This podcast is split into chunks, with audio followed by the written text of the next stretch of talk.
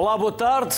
O conceito de espécie invasora parece não ser consensual, mas de uma forma simples entende-se que é uma espécie oriunda de uma região que entra e se adapta em outra região, onde antes não existia, crescendo assim sem controlo e tornando-se uma ameaça para esse ecossistema.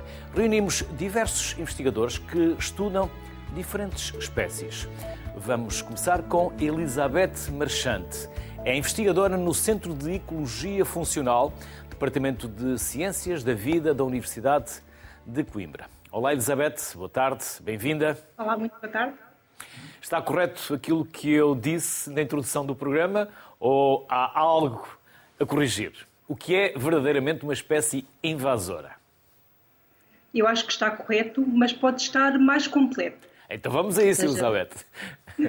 Estamos, de facto, a falar de espécies que são oriundas de, de outros territórios, que não existiam naturalmente no território onde nós estamos uh, a falar, e neste caso em Portugal. Portanto, são espécies, no nosso caso, que vieram de muitos uh, lugares diferentes. Muitas das nossas espécies vieram, por exemplo, da Austrália, ou da África do Sul, ou da América do Sul, de locais que não teriam qualquer hipótese de sozinhas chegarem cá são espécies que foram trazidas pelo homem de forma intencional ou de forma uh, acidental, por vezes, sem, sem termos intenção disso. Um, e são espécies que, uh, quando chegam a esse novo território, se conseguem adaptar, começar a multiplicar-se sozinhas, sem a ajuda do homem.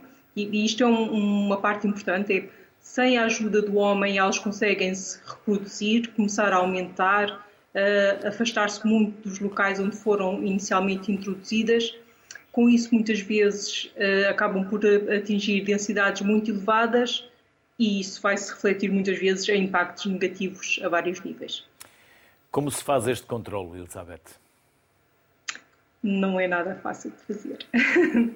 o controle de espécies invasoras uh, tem várias fases, por assim dizer e uh, o, o, grande esforço deveria ser posto na fase da prevenção, uh, porque é aí que conseguimos uh, prevenir a introdução das espécies e, portanto, conseguirmos ter melhores resultados. Mas é verdade que muitas vezes não conseguimos prevenir a sua introdução e, portanto, há que passar às fases seguintes.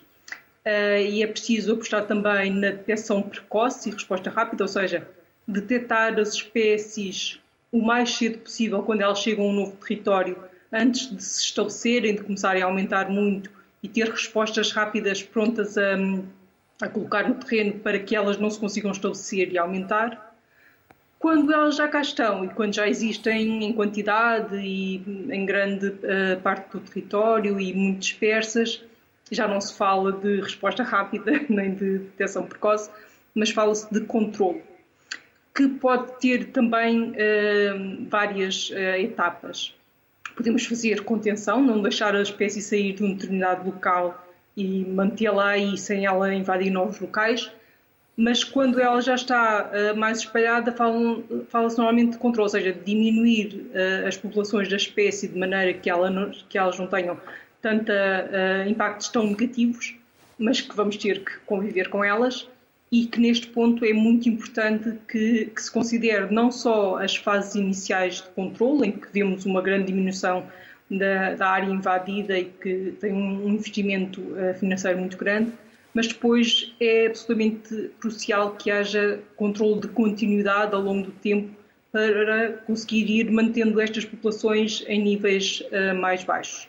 Isso quer dizer investimento a longo prazo que infelizmente não é fácil e que não, não se vê muitas vezes, uh, para conseguirmos diminuir realmente os impactos destas espécies. Muitas vezes nem sequer isto é possível e falamos só de mitigação, de conviver com elas da melhor forma, mas não conseguimos realmente uh, eliminá-las uh, da, da, área nem diminuir muito as suas populações.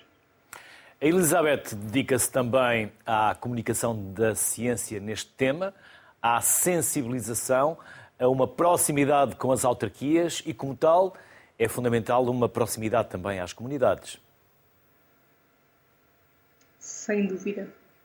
Este problema, como, como muitos dos problemas uh, ambientais e, e, societais que nós temos, tem muito a ver com os cidadãos e com cada um de nós porque um, cidadãos bem informados e, e uh, alerta para este tema conseguem ser uma ajuda muito grande uh, para não introduzir espécies, para não dispersar espécies que já estejam presentes um, e também mesmo para, para, controlar as espécies. Mas se não estiverem alerta, se não, como grande parte da população nunca tiverem ouvido falar deste tema, muitas vezes somos nós no nosso dia a dia que vamos uh, dispersar as espécies e aumentar a sua distribuição no território. E isto é, é muito fácil de fazer um, em ações do dia a dia. Quando nós uh, escolhemos uma espécie para colocar no jardim, se escolhemos uma espécie que é invasora, isso vai ser muito problemático. Aliás, uh, os impactos destas espécies são tão uh, pronunciados que existe uh, legislação dedicada a este tema, tanto em Portugal como a nível europeu e em, em muitos países do mundo. E há uma lista nacional de espécies invasoras, de acordo com, com o Decreto-Lei 92 de 2019, e essas espécies, espécies, Uh, não se podem comprar, vender, utilizar, são espécies proibidas por lei. E para que a lei possa ter efeito, uh, os cidadãos precisam de saber quais é são estas espécies e não as utilizar e para isso é absolutamente crucial que haja sensibilização, que se uh, alerte para este tema, que se fale deste tema, porque é um tema que uh, ainda é muito pouco falado no, na comunicação social e no dia a dia muitas das pessoas não estão sequer uh, alerta para a sua existência. Vimos o site invasoras.pt, onde poderemos saber mais, Elizabeth. O site invasoras.pt é apenas para a parte das plantas. Eu, eu trabalho e na minha equipa trabalhamos principalmente com plantas invasoras, não trabalhamos com as espécies de uma forma geral, mas sabemos que, que há outros eh, participantes nesta sessão que, que falarão de, de, outros organismos. Um, e, e, as plantas invasoras são realmente uma, um dos, dos, grupos taxonómicos que tem muitos impactos e que nós um, temos trabalhado numa ótica da, da prevenção e de uh, alertar as pessoas para a sua presença no, no território.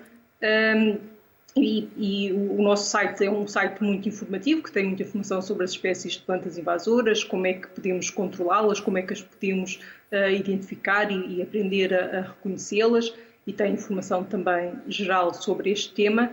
Um, e é um site também de ciência cidadã, em que nós um, desafiamos qualquer cidadão, qualquer pessoa, a, a participar no mapeamento de, das espécies de plantas invasoras, no nosso caso plantas, mas há outros projetos para um, animais e outros organismos.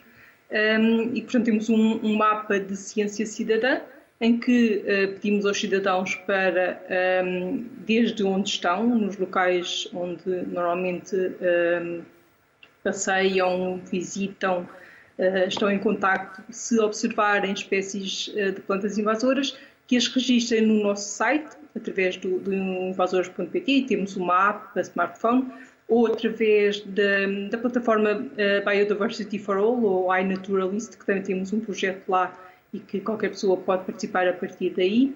E depois estes dados são muito importantes, não só para aumentar o conhecimento da distribuição das espécies, como depois para trabalhos de modelação, de percebermos melhor como é que as espécies se espalham, como é que as espécies se adaptam a, a determinadas condições um, e também como uma importante base para a gestão das espécies, porque primeiro para as conseguirmos gerir temos que saber onde é que elas estão e, e para isso é preciso saber informação detalhada da, da sua presença. Portanto, a participação dos cidadãos é, é muito bem-vinda e é muito importante para conseguirmos ter uma melhor gestão e uma melhor ciência ligada às espécies invasoras.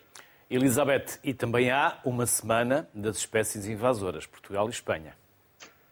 É, é uma semana sobre espécies invasoras, nós não queremos dizer das espécies invasoras, parece que estamos a promover a elas e nós queremos eh, combatê-las. É uma semana que é promovida por várias entidades. Eh, desde logo pela eh, Rede Portuguesa de Estudo e Gestão de Espécies Invasoras, que é uma rede associada à SPECO, à Sociedade Portuguesa de, de Ecologia, mas depois também eh, ligada aos investigadores por trás do projeto invasoras.pt, também vários projetos ibéricos que trabalham com espécies invasoras, nomeadamente o Livestock Cortadeira e o Life Invasa Aqua, uh, e este ano também com um grupo um, de espécies invasoras uh, espanhol que também vai colaborar na, na, organização. Mas é uma semana que, apesar de ter estas entidades que fazem a organização mais centralizada e que um, apostam um bocadinho mais na, na parte central, por assim dizer, conta com a colaboração de muitas, muitas entidades, eh, tanto em Portugal como em Espanha. O ano passado eh, participaram mais de 230 entidades que organizaram eh, atividades que foram muito diversas, que foram desde ações de controle no terreno com voluntários, ações de divulgação online presenciais, percursos guiados para as pessoas poderem observar espécies invasoras, ações de divulgação no, nas social media, nas, em vídeos, em museus, em muitos, muitas plataformas diferentes. Foram organizadas mais de 250 uh, atividades. A ideia é que durante esta semana se possa ouvir falar deste tema, se possa alertar e que possa ser um tema mais uh, conhecido do, do, dos diferentes públicos, uh, incluindo dos cidadãos em geral. E este ano a, a, Semana sobre as Espécies Invasoras vai ser de 13 a 21 de maio, portanto podem guardar desde já as datas. Um, se consultarem o site da SPECO, um, nós vamos em breve uh, disponibilizar os formulários para inscrição para as entidades poderem uh, associar-se e organizar atividades e depois um bocadinho mais para a frente para uh, qualquer cidadão se poder inscrever e participar também nas atividades. Elizabeth Marchante, obrigado pela simpatia que teve em aceitar o nosso convite e até uma próxima. Felicidades. Obrigada eu. Seguimos com Anabela Nave, que é investigadora no Instituto Nacional de Investigação Agrária e Veterinária, na Unidade Estratégica de Sistemas Agrários e Florestais e Sanidade Vegetal. Olá, Anabela. Olá, Igual boa agradecimento tarde. por se juntar a nós. Anabela, nos últimos séculos, Obrigada. mas especialmente nas últimas décadas, temos introduzido muitas espécies eh, exóticas, eh, mas na verdade nem todas são invasoras. Sim, o que acontece é que eh, a espécie de que venho falar, portanto venho falar da Vespa asiática, também chamada, aliás, do nome científico Vespa velutina, é uma espécie que não é autóctona, portanto chegou à Europa eh, vinda da Ásia e o que acontece é que ela tem uma capacidade de se disseminar muito elevada e ocupar novos territórios uh, de uma forma muito persistente e de uma forma muito impactante. exatamente por isso, sendo uma espécie exótica, acaba por ter esta denominação também de espécie invasora associada também ao que já foi dito pela colega anterior. E qual é o impacto que tem depois na, cultura, na, na agricultura e na flora, Anabela? Pois, esse, esse, é, é, o aspecto mais preocupante também desta espécie, como de muitas outras de que estamos a falar. Ela é impactante a vários níveis e em todos eles de uma forma muito uh, significativa. Portanto, ela, ela, em termos da apicultura, que são as imagens que estamos a ver, uh, acaba por uh, provocar uma imensa mortalidade nas colónias das abelhas. Eh, uma, um grande impacto em termos da, da produção que se obtém eh, destas colónias e, eh, portanto, não só ela acaba por ter uma grande redução ao nível do, da apicultura, dos produtos da apicultura e destes polinizadores, afetando também depois a produção agrícola, porque há uma quebra de, de, de polinizadores no ecossistema, eh, como para além disso acaba por eh, ter um efeito, um efeito muito negativo também em todos os outros polinizadores, os selvagens e a todos os outros organismos que, que, que existem nos ecossistemas. Em termos de saúde pública, é também um problema que se tem vindo a manifestar mais porque não é uma espécie que, que invade só territórios uh, rústicos, portanto, ou rurais, ela invade também os territórios urbanos, construindo os seus ninhos próximos das nossas localidades e nas zonas onde nos movimentamos, o que faz com que haja um grande alarme social. E nós vemos isso às vezes nas comunicações dos mídia, nos telejornais, nos jornais diversos, na, em várias notícias que, que nos vão passando naquelas situações em que os ninhos ficam ninhos com grandes densidades populacionais e em que estamos a, a circular uh, em onde nos, uh, onde nos movimentamos habitualmente e temos as espécies em voo ao nosso redor, ao fim e ao cabo, construindo ninhos que, que estão nas nossas proximidades. E é importante que chamemos alguém que seja habilitado a remover esse ninho, não fazê-lo por iniciativa própria, se não tivermos conhecimentos para tal. de todo, não se pode fazer isso. Uh, são espécies que são muito preocupantes, por isso mesmo têm este estatuto e estão com esta, com esta catalogação, de certa forma, uh, e obviamente que não podemos agir por conta própria. Uh, existem entidades creditadas para todas as ações que possamos fazer. Nós, nós temos, no que diz respeito ao combate, temos que combater os ninhos e o combate aos ninhos não é feito pelos cidadãos. A ciência cidadã é muito importante para os detectar e para informar, e temos plataformas, nomeadamente a Stop Vespa, plataforma do Instituto da Conservação da Natureza e da Floresta, onde podemos registar avistamentos de ninhos. Mas nunca devemos ser nós a combater a espécie. Existem entidades próprias, nomeadamente, entrar em contato com as câmaras, com o serviço uh, do, do CEPNA da, da GNR, entrar em contato com as câmaras municipais, com as juntas de freguesia e informar da detecção dos ninhos ou registá-los na plataforma de Stop Vespa. Eh, não podemos ser nós a fazer e incorremos num grande risco em termos de saúde.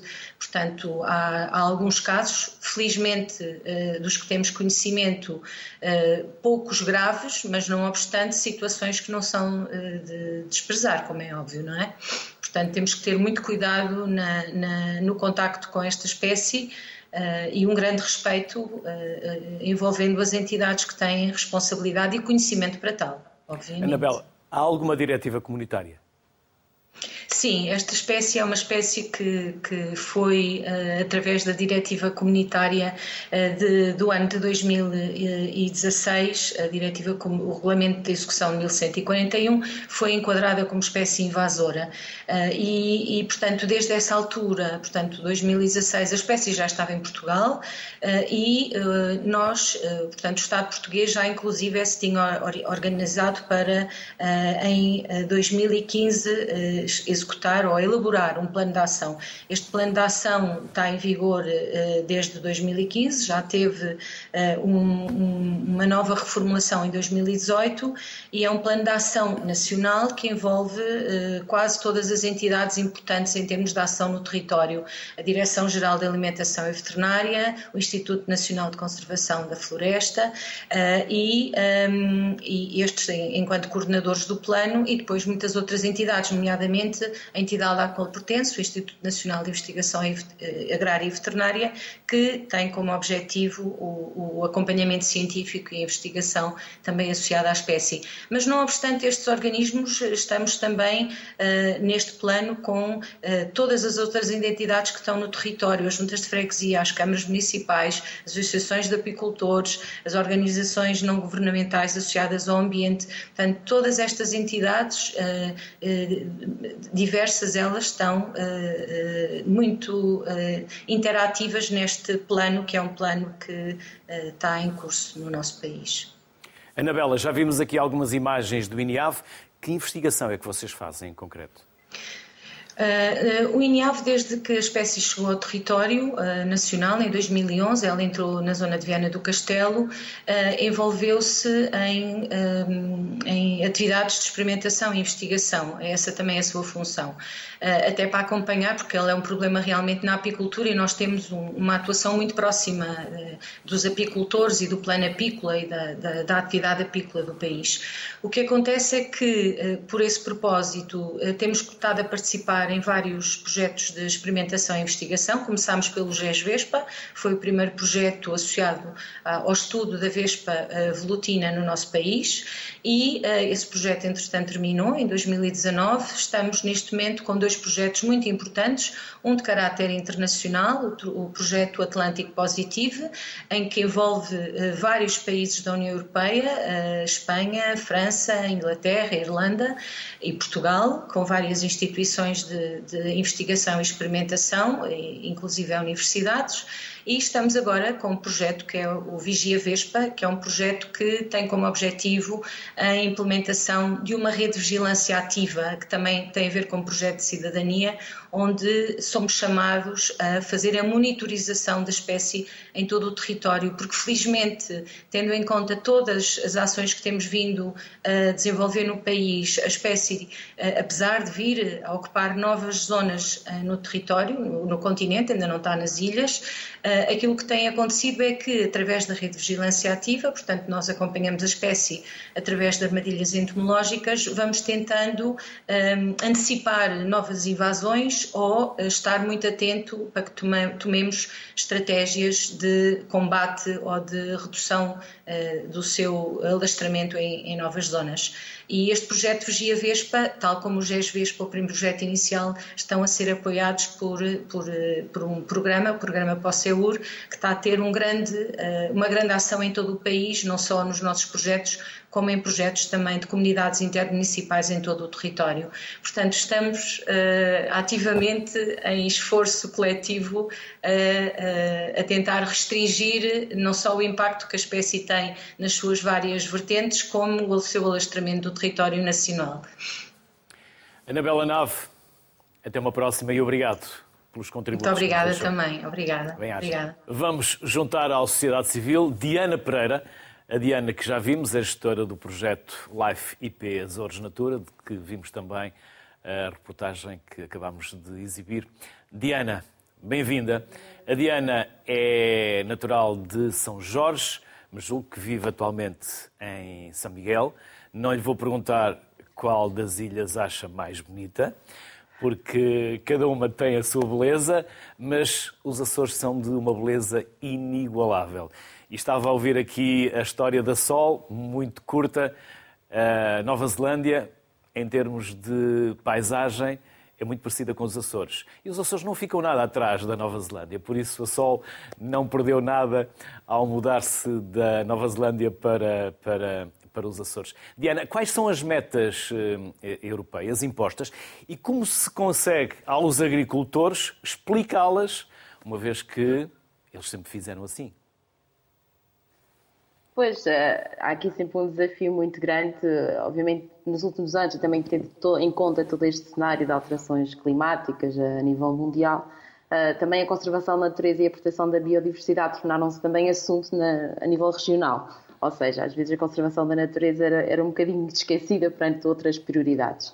E os projetos lives vieram na prática nos dar as ferramentas para nós concretizarmos no terreno todas estas eh, medidas de conservação, para além, obviamente, de um conjunto de ações de voluntariado, sensibilização ambiental, que nós eh, fazemos eh, também no âmbito dos projetos e até a capacitação das nossas próprias equipas.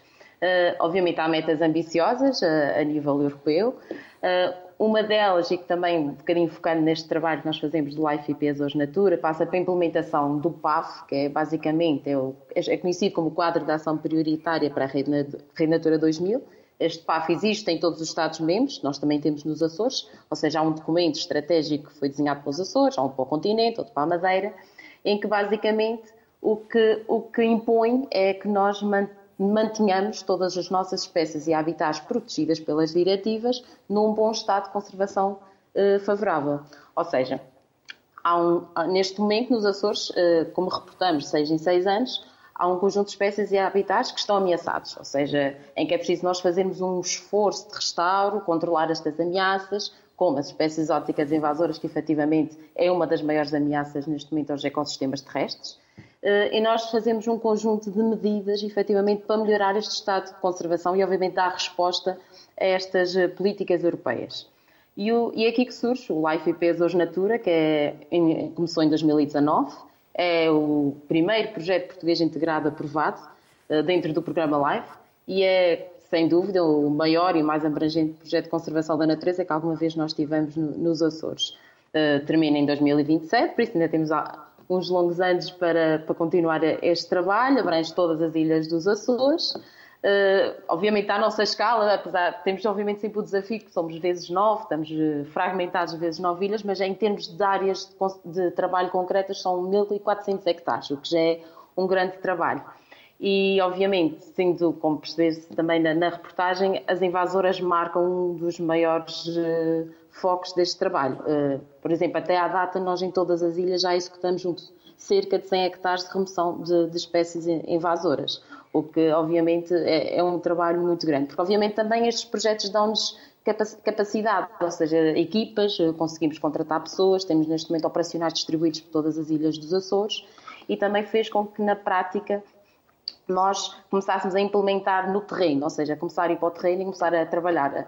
A, a, a Elizabeth Marchand disse no início toda a, a parte de detecção precoce e, e, prevenção é muito importante, mas depois temos a outra parte que é efetivamente de controlar as invasoras e obviamente também de comunicar às pessoas que nem tudo o que é verde nos Açores é natural de cá, ou seja, nós já temos cá uma paisagem moldada pelo ser humano e muito preenchida por espécies invasoras, como, como, como por exemplo, a hortência, que obviamente durante muitos anos foi vendida como símbolo da região e não é, é uma espécie introduzida e exótica, invasora e obviamente também um impacto brutal, mas que dão um impacto brutal uh, aos locais onde estão. E é uma imagem uh, característica dos Açores atualmente, não é, Diana? Diana, as hortênsias, apesar de não serem uh, nativas e serem invasoras, tornaram-se uma imagem muito característica dos Açores, com imagens que nos transmitem uma beleza fantástica das ilhas onde se encontram. Sim, efetivamente, eh, ao longo dos anos tornou-se mesmo o símbolo da região e até nós próprios cultivávamos o uso da, da, da hortência como símbolo da região. Efetivamente, também o, o conhecimento tem, tem melhorado, tem havido também outra sensibilização perante as invasoras e neste momento também estamos a tentar passar essa mensagem de que as, que as hortênsias efetivamente não são espécies endémicas de cá. Nós temos uma flora endémica e nativa tão rica nos Açores que o que também, através destes projetos, estamos a tentar exatamente mostrar às pessoas uh, a quantidade de flora nativa e, e a beleza também delas, obviamente não descurando a hortência, também acho a hortência uma espécie muito bonita, só que acho que não deve ser eh, conhecida como uma espécie da região autónoma dos Açores, quando não é, não é? É uma espécie que existe em, em, várias partes do mundo, já, já vi em São Francisco, por exemplo, por isso, ou seja, é uma espécie que não é nossa. E acho que isso tem que ser uma comunicação que também os projetos Laves e a Secretaria Regional do Ambiente também uh, está a fazer neste momento, exatamente, desmistificar esta esta história da hortência e ser o símbolo da flora de, dos Açores. Diana, e como se integram estes projetos em setores como a agricultura, de que falávamos há pouco, ou o turismo? Sim, todos estes trabalhos, obviamente, têm de ter uma integração com os diversos setores nos Açores. Como imaginam, a agricultura marca um dos mais uh, pertinentes, até porque cá nos Açores temos mais vaquinhas do que açorianos, uh, por isso, obviamente, temos de ter e vaquinhas felizes, Diana. E vaquinhas felizes. São, isso são. Com Efetivamente pastos, são vacas felizes. Pastos até perder de vista. Sim, realmente aqui a qualidade de vida dos nossos animais acho que, que, é, que é, claramente notória. Quem conhece a região e vem aos Açores também, também acho que fazem parte do, do nosso roteiro turístico ver a, as nossas vaquinhas também no, na, nos Açores.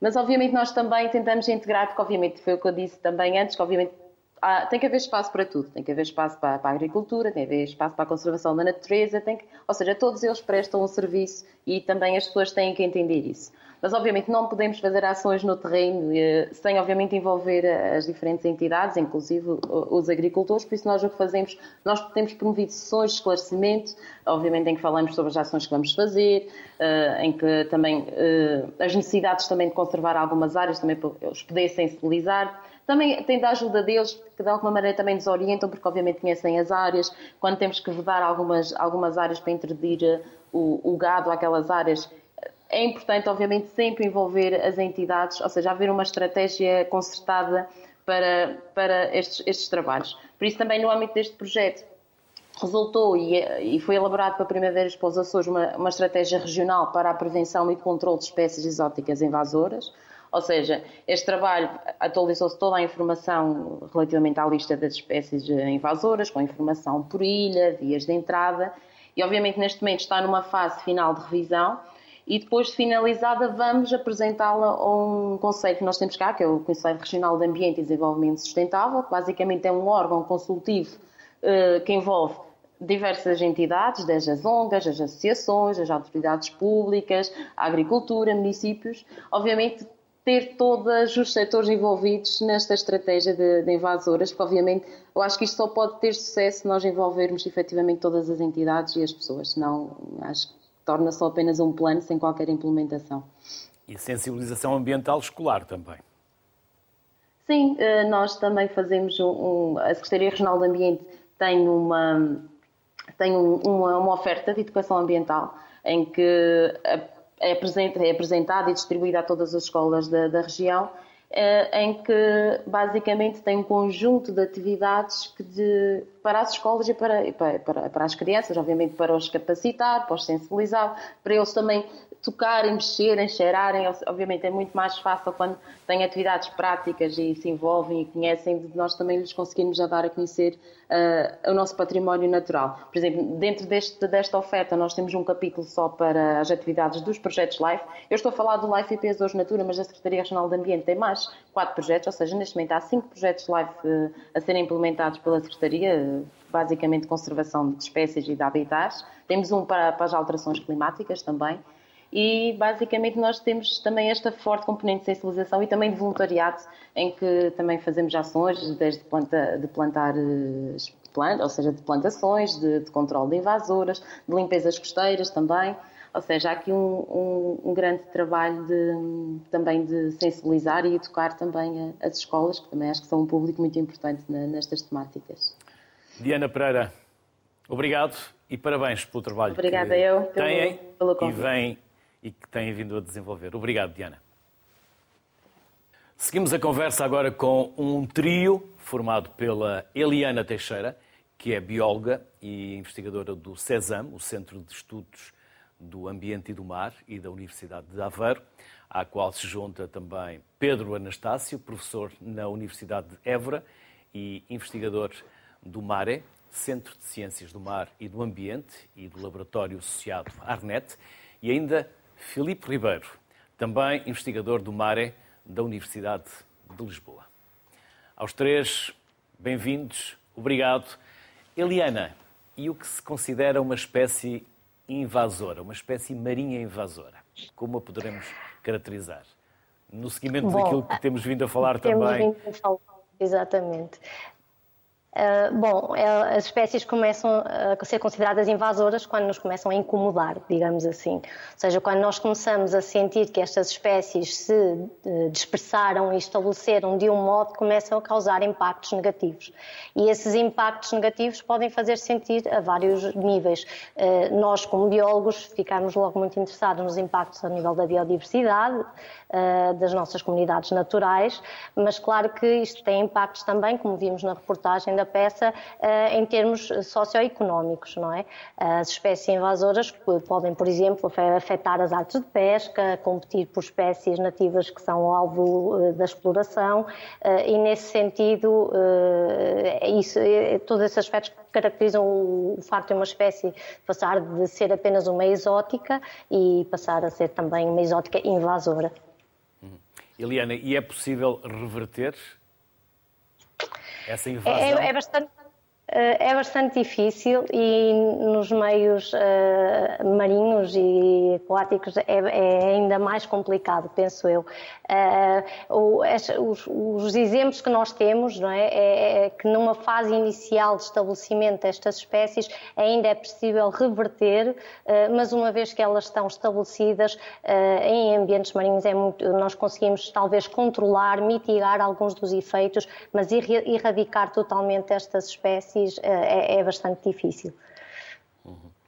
Pedro, uh, sim, diga, diga, Helena. Eliana, eu, eu, estava a pensar que, eh, exatamente também no seguimento da peça, da peça, o papel importante que tem as atividades económicas na exploração destas, destas novas espécies como recursos, tal como foi dito que já é feito em algumas partes dos Estados Unidos, por exemplo, e em Itália, no Mediterrâneo, também para o caranguejo azul. Isto levanta outras questões que podemos discutir também, que tem a ver com o, depois a, parte da resolução do problema não se tornar também parte da causa, por depois criar uma dependência económica de um, de um recurso. Mas podemos depois desenvolver eh, essa, essa questão.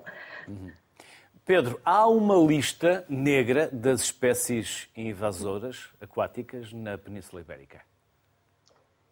Ah, sim. É, é um trabalho recente que foi eh, realizado pelo projeto Life Invas Aqua eh, e em que são identificadas justamente as espécies que nós consideramos mais, mais preocupantes.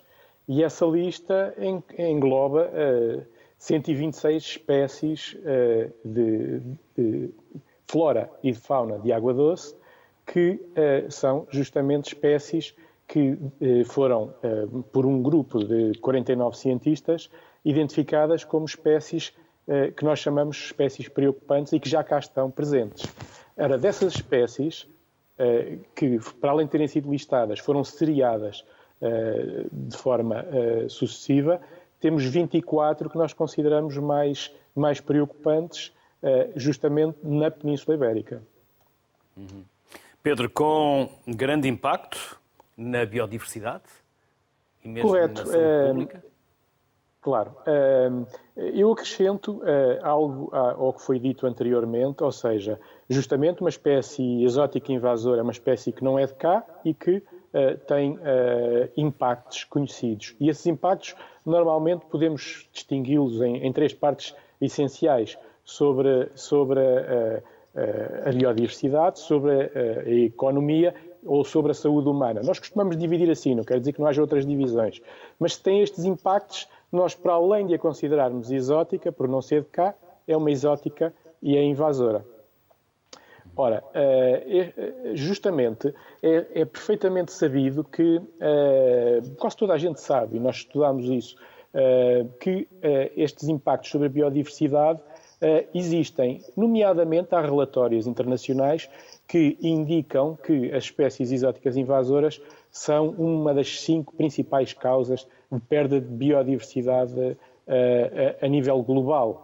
Uh, agora, o que as pessoas normalmente não sabem é que, para além disto, e isto já foi, uh, uh, esta informação já foi difundida agora por algumas das pessoas que interviram anteriormente, para além disto temos também estes, estes outros efeitos sobre a economia e sobre a saúde que não são de maneira nenhuma negligenciáveis. Inclusivamente, estamos a falar de coisas que ascendem a, a milhões de euros.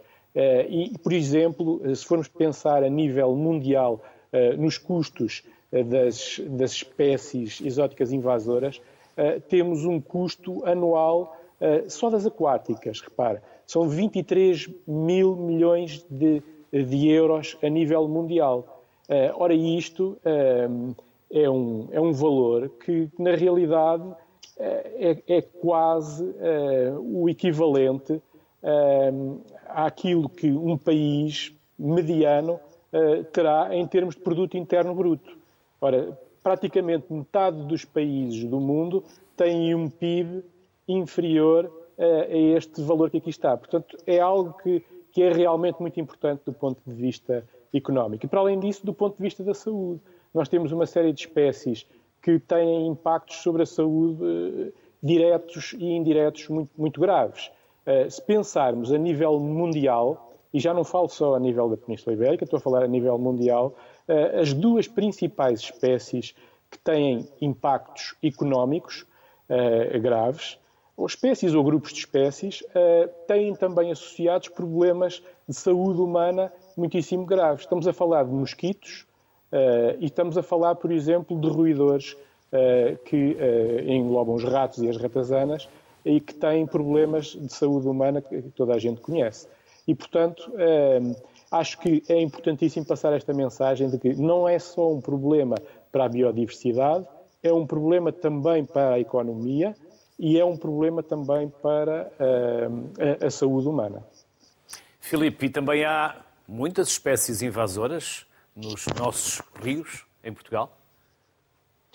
Sim, nós, nós no, no MARE fizemos um, um, um, estudo, um levantamento só com fauna aquática, uh, eu e o, o, Pedro Anastácio, aliás foi um estudo liderado pelo Pedro Anastácio, em que identificámos uh, um total de 83 registros para Portugal continental em rios e albufeiras uh, de, de, Portugal. Um, e nas últimas duas décadas temos detectámos né, cerca de 14 novas espécies de uh, exóticas, uh, algumas delas invasoras, por, por cada, cada década. E, e na, na, nossa área, no nosso grupo de investigação, nós trabalhamos muito com, com peixes de água doce e temos atualmente uh, uma espécie de peixe de água doce se estabelecer nas nossas águas a cada dois anos. Muita desta, destas introduções são feitas por devido a, a, ao incauto de alguns pescadores desportivos. Algumas deles são, são, introduções que foram realizadas em Espanha e, através dos rios internacionais, acabam por chegar cá uh, ao, nosso, ao nosso território. Mas, uma vez estando cá, acaba por haver aqui algum interesse uh, e novidade por parte dos pescadores uh, lúdico-desportivos que acabam por uh, introduzir em novas, novos locais dentro do nosso território e acabam por, por, por se estabelecer. É o caso do é, siluro peixe-gato?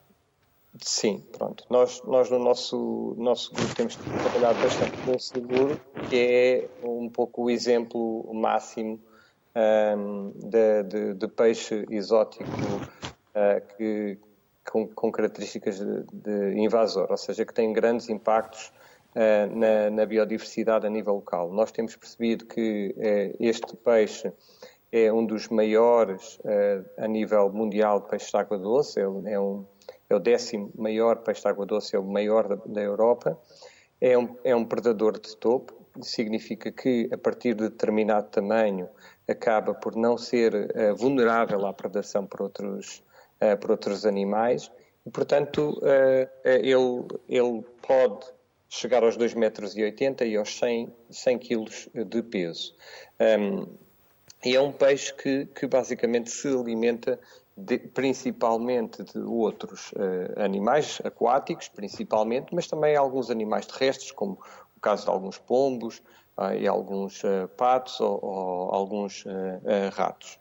Um, nós estamos a fazer algum, algum trabalho relacionado com, com, o impacto do siluro, sobretudo no efeito uh, da predação sobre espécies migradoras, nomeadamente uh, o, a enguia europeia, a lampreia marinha, que têm grandes impactos societais, ou seja, muitas destas espécies migradoras são espécies que têm, representam bastante uh, um, um valor bastante grande para os pescadores profissionais, eh, do, principalmente do Baixo Tejo, onde a espécie está amplamente estabelecida, eh, e que, que, que basicamente acaba por interferir diretamente com estas atividades económicas e que são, eh, em muitos casos, identitárias desta região, nomeadamente da região do, do Ribatejo. Eliana, como dizia há pouco, é importante que depois a solução não se transforme num problema. Exatamente. Um, nós, nós, nós uh, temos que implementar medidas, não é, para tentar controlar algumas destas espécies. Algumas destas espécies têm realmente um impacto muito grande sobre a biodiversidade nativa, mas também sobre as espécies que são exploradas eh, em termos económicos. Mas uh, o risco que nós corremos é depois criar uma dependência dessa nova espécie. Então uh, são questões que são muitas vezes debatidas, não é, a questão uh, ética ligada ao controle das, de, de espécies exóticas nomeadamente espécies exóticas invasoras. Isto é fácil de perceber se nós falarmos em espécies que são mais carismáticas, não é? Por exemplo, um esquilo invasor, não, não, não, não conseguimos pensar numa ação de remoção, da mesma modo conseguimos pensar numa ação de remoção para uma planta invasora, não é? Então há uma série de questões que têm, têm de ser tidas em conta quando estamos a, planear as nossas medidas de controle e de, de gestão destas espécies. Ah, mas, efetivamente, ah, é necessário fazer alguma coisa. Nós vemos, por exemplo, ah, para espécies de interesse comercial, por exemplo, exemplo, no, no caso aqui da Ria da Aveira, das imagens que estávamos a ver, nós temos duas, duas pequenas espécies introduzidas muito recentemente, uh, dos primeiros registros são, foram observados uh, cá em Portugal e que têm, noutros locais onde foram introduzidas, ameaçado, por exemplo, as, os bancos naturais de mexilhão ou então as produções de bivalves, como o amejo e cerastodermo. Então, nesse, nesse sentido, nós precisamos de, de acordar não é? Com, com, as comunidades, porque nós, como investigadores, não conseguimos uh, definir isto sozinhos. Podemos dar os melhores métodos de intervenção ou aconselhar períodos de intervenção, mas depois as medidas em si têm que ser implementadas por um conjunto de atores. E, hum, e, neste sentido, eu até, o Pedro está cá e esteve cá a Elizabeth. A Sociedade Portuguesa de Ecologia tem uma plataforma muito interessante que é a rede INVEC, que é a rede de estudo e gestão de espécies invasoras, e é um, um, uma rede que tem junto investigadores, uh, autarquias, associações florestais, proprietários privados, ONGs, eh, curiosos, e, e, temos debatido ao longo deste já do, um, mais de um ano uma série de temas. temos feito um grande papel de, de, de educação ambiental para, para, a questão das espécies invasoras e temos ouvido experiências de, de, pessoas que têm lidado com esta questão no terreno. Eu acho que isso é, uma, é, uma, é um aspecto importante do sucesso ao combate às espécies invasoras que está cá para ficar. Eliana, há legislação nacional, Portugal é signatário Sim. de convenções internacionais, Exatamente. há diagnósticos feitos. A mensagem não está a passar para a comunidade em geral? Olha, eh, eu não, não é, é, lento, mas não acho que seja isso. O Pedro falou nos, nos milhões, uh, mil, mais de, de 20 mil milhões de custos anuais que têm estas espécies. Uh, parte destes custos são só de impactos negativos diretos. Nós, uhum. eh, muitos destes custos eh, eh, estão, também associados à gestão e à tentativa de controlo destes impactos e de intervenção no terreno, mas ainda é muito baixo. Isto é uma, uma, uma luta que requer não só muitos recursos financeiros, mas recursos humanos, por isso é uma luta que realmente tem que envolver a comunidade. A mensagem está a passar lentamente em alguns casos. Nas espécies marinhas, por exemplo, eu acho que não é tão fácil, não estão sempre tão perto e tão visíveis, então então não é tão fácil uh, chamar a atenção para este problema uh, como uh, se calhar em algumas espécies em ambientes terrestres mais próximos de, de, do nosso dia a dia, mas eu acho que tem sido feito muito, muito trabalho nesse sentido. existe a semana, por exemplo, das espécies invasoras em que nós efetivamente tentamos fazer um grande trabalho junto às escolas, da, da, da comunidade, para tentar trazê-los, porque nós precisamos. Por exemplo, nós temos trabalhado mesmo na investigação com associações locais e muitas vezes são eles que nos alertam para, para a dispersão desta espécie. É muito diferente ter muitos olhos no terreno do que ter só os investigadores. E, e já existem ferramentas, não é? existem, estas plataformas já, já têm uh, algoritmos de inteligência artificial que facilitam muito a identificação. Então, uh, com a comunidade, nós temos aqui uma equipa uh, de sucesso, digamos, para, para nos mantermos atualizados. Para a parte marinha, continua a ser mais complicado, obviamente. Nas zonas costeiras é mais fácil, eh, vamos afastando e, e os registros são mais difíceis de conseguir, eh, mas pronto, nós temos também, eu, eu ouvi dizer alguns números de, de, das espécies de água doce, por exemplo, nós na, no ambiente marinhos e, e costeiros estuarinos já temos mais de 200 espécies exóticas, nem todas elas com impactos negativos eh, registados, mas uma grande percentagem com bastantes impactos negativos. Um, e pronto, e, e é, um, é um caminho.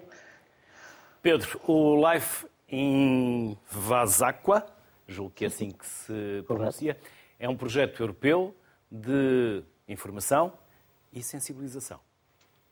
Correto, é um, é um projeto que é dedicado a passar a mensagem eh, acerca de eh, que cuidados se devem ter eh, com as espécies invasoras, que tipo de impactos é que têm e, de alguma maneira, inverter a tendência que se tem assistido ao longo do tempo, quer em Portugal, quer no resto do mundo, que é eh, uma tendência tipo bola de neve, ou seja, quanto mais espécies invasoras existem, eh, mais tendência há para haverem ainda mais. E, portanto, a, a, a, ideia é tentar inverter isto através da informação das pessoas e através da difusão de conhecimento uh, que é necessário, uh, não só para agir atempadamente e de forma uh, muito rápida quando se detecta uma espécie invasora, mas principalmente, e acho que esta é a mensagem, a maneira mais eficiente é agir na prevenção, ou seja, na mudança de, de comportamentos. O projeto Life Invasacqua tem feito isto e tem tido uma série de ações, quer a nível nacional, quer a nível da Península Ibérica toda, em que através de exposições. Há uma exposição itinerante que neste momento está em três sítios diferentes em Portugal e vários outros em Espanha. Uh, há, uh, por exemplo, uma série de workshops que tiveram lugar, há cursos que foram ministrados a vigilantes da natureza, ao CEPNA, da GNR. Portanto, são os agentes que no terreno implementam a regulamentação que existe e muito bem em Portugal. Eh, e há inclusivamente materiais que foram sendo produzidos e que são eh, libertados de forma gratuita para todos aqueles que necessitam de informação. Por exemplo, um guia das espécies uh, exóticas e invasoras uh, aquáticas, uh, por exemplo, listas de espécies. Estamos a falar de relatórios, como aquele que falámos logo no início, a tal lista negra e lista de alerta, que é uma coisa extremamente útil para os decisores poderem priorizar as ações, porque o dinheiro não chega para tudo. E, portanto, há que decidir uh, sobre que coisas temos que agir em primeiro lugar. E, portanto, estes documentos são tudo documentos de suporte.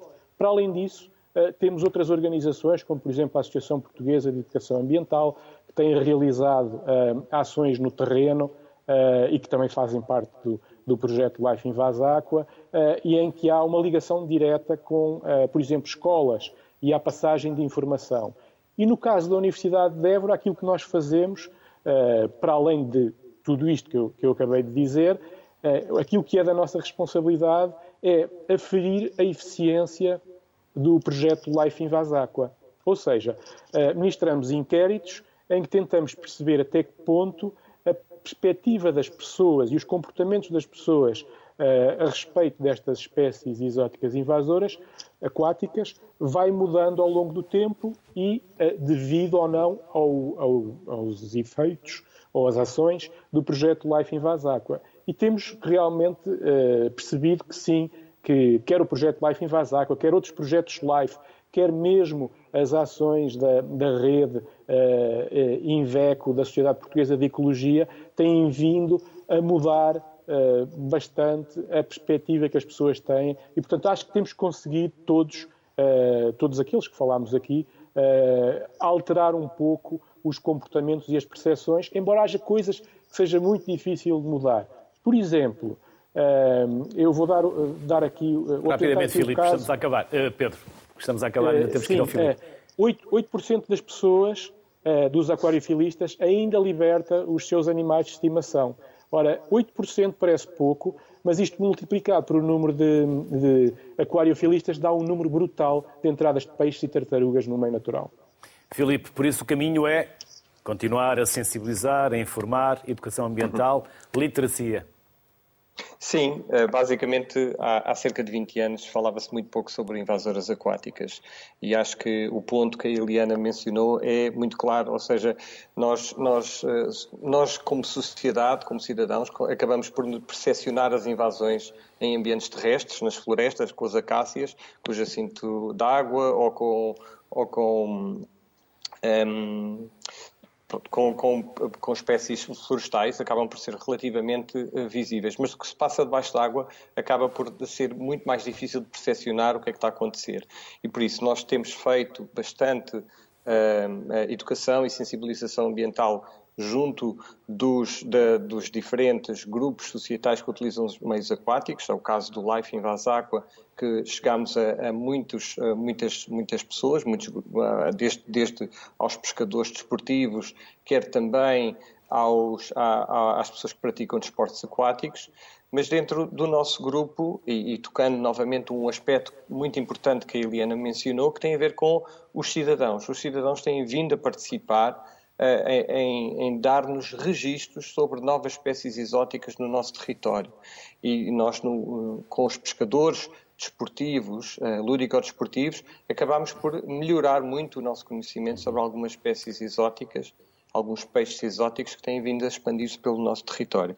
Queria mencionar também, só, só rapidamente, mencionar muito, muito rapidamente, que eh, nós já passamos esta fase de, de, de, de alertar as pessoas para, para a, temática das exóticas e dos peixes exóticos e, e, e, com impactos societais grandes, em que nós, no âmbito do projeto Life Predator, vamos agora começar a fazer aqui eh, a gestão ambiental em áreas protegidas, ou seja, a mitigar aqui os problemas, uh, sobretudo causados pelo peixe gato europeu, pelo siluro, de forma a, a, a destinar estas áreas protegidas para aquilo que elas foram desenhadas, que é a conservação de valores de biodiversidade uh, únicos que, que, existem nessas áreas. É aqui que nós vamos passar à parte da gestão ambiental.